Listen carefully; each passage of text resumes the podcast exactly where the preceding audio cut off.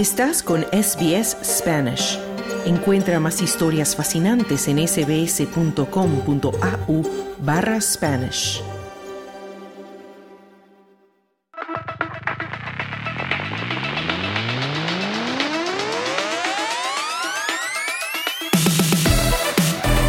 Llegamos al tiempo de los deportes y ya está con nosotros en la línea nuestro compañero Juan Moya. Hola Juan, ¿cómo estás?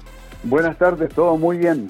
Bueno, Juan, vamos a empezar hablando de la Liga de Fútbol de Australia, la A-League, porque este fin de semana tenemos partidos de las ligas femenina y masculina. Cuéntanos. Efectivamente, hoy tenemos tres partidos en la Liga Femenina, el round número 11.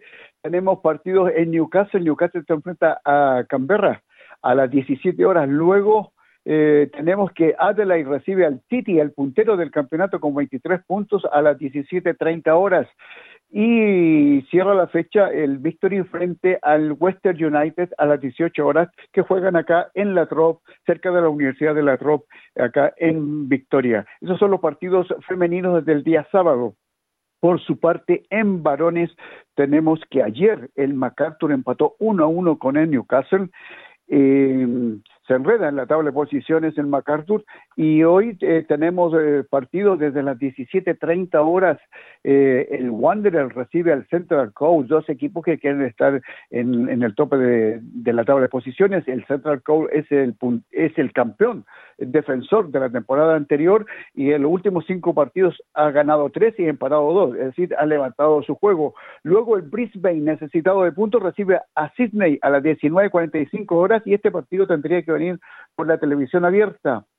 Y en Perth, eh, el locatario Per Glory recibe a las 21.45 horas de Melbourne, eh, de Melbourne Sydney al Victory. Recordemos que Wellington momentáneamente es el puntero del campeonato con 21 puntos.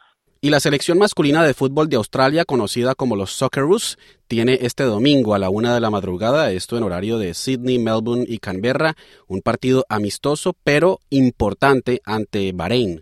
Efectivamente, a las una de la mañana del domingo, partido que viene transmitido por la televisión abierta y privada, el Canal 10, uno de los, eh, va a transmitir el partido en directo desde Abu Dhabi, donde Australia es, juega el único partido internacional amistoso antes de iniciar su campaña en la Copa de Asia.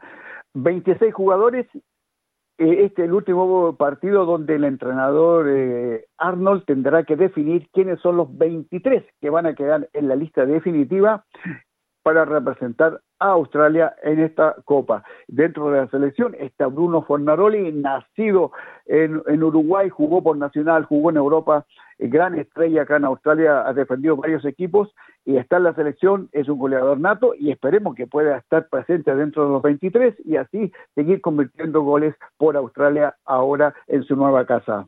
Ahora, ¿qué te parece, Juan, si hablamos de tenis? Porque sabemos que enero, el verano, es temporada de tenis en Australia y tenemos en estos momentos el torneo de Brisbane y también la United Cup en Sydney y Perth. Efectivamente, vamos a comenzar con Brisbane, donde ya tenemos las semifinalistas. Una vez terminado el programa de hoy, va a comenzar el partido entre Linda Noskova y Elena Rivaquina, número dos del mundo, en la primera semifinal del Brisbane Internacional Femenino.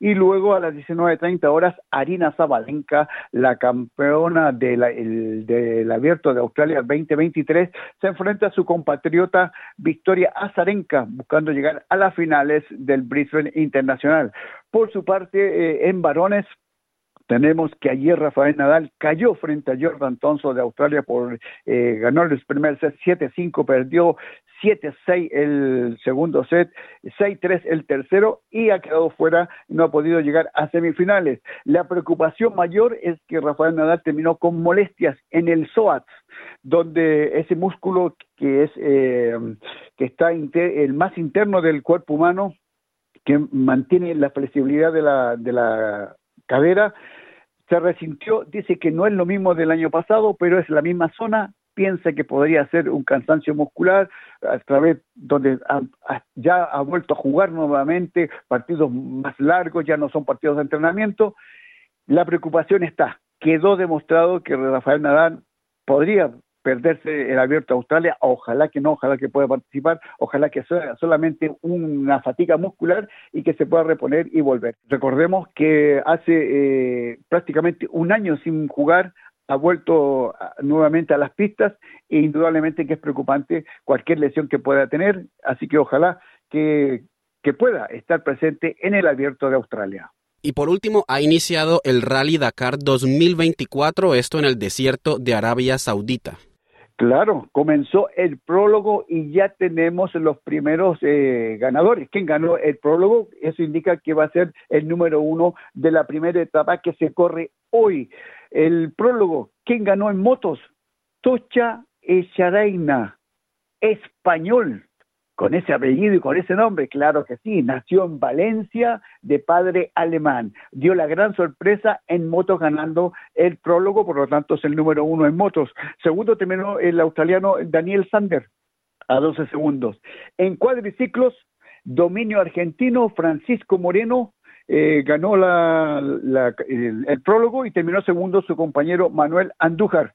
Eh, la diferencia solamente son 28 segundos en este prólogo. Y en coches tenemos que Matías Exxon em, conduciendo un Audi con su copiloto eh, Berwick, ganaron la, el prólogo y partirán como número uno hoy en la primera etapa del Dakar, que son 7.923 kilómetros eh, 12 etapas y esperemos que, eh, qué va a pasar en esta competencia, deseando que todos puedan terminar, que no haya grandes eh, tragedias como siempre ocurre en el Dakar, que uno nunca, uno comienza pero nunca sabe cómo termina esto y ojalá que sea un lindo espectáculo, todo en tierras de Arabia Saudita. Definitivamente es un fin de semana cargado de deportes. Muchísimas gracias Juan por toda la información deportiva. Buenas tardes, buena suerte. ¿Quieres escuchar más historias como esta? Descárgatelas en Apple Podcasts, Google Podcasts, Spotify o en tu plataforma de podcast favorita.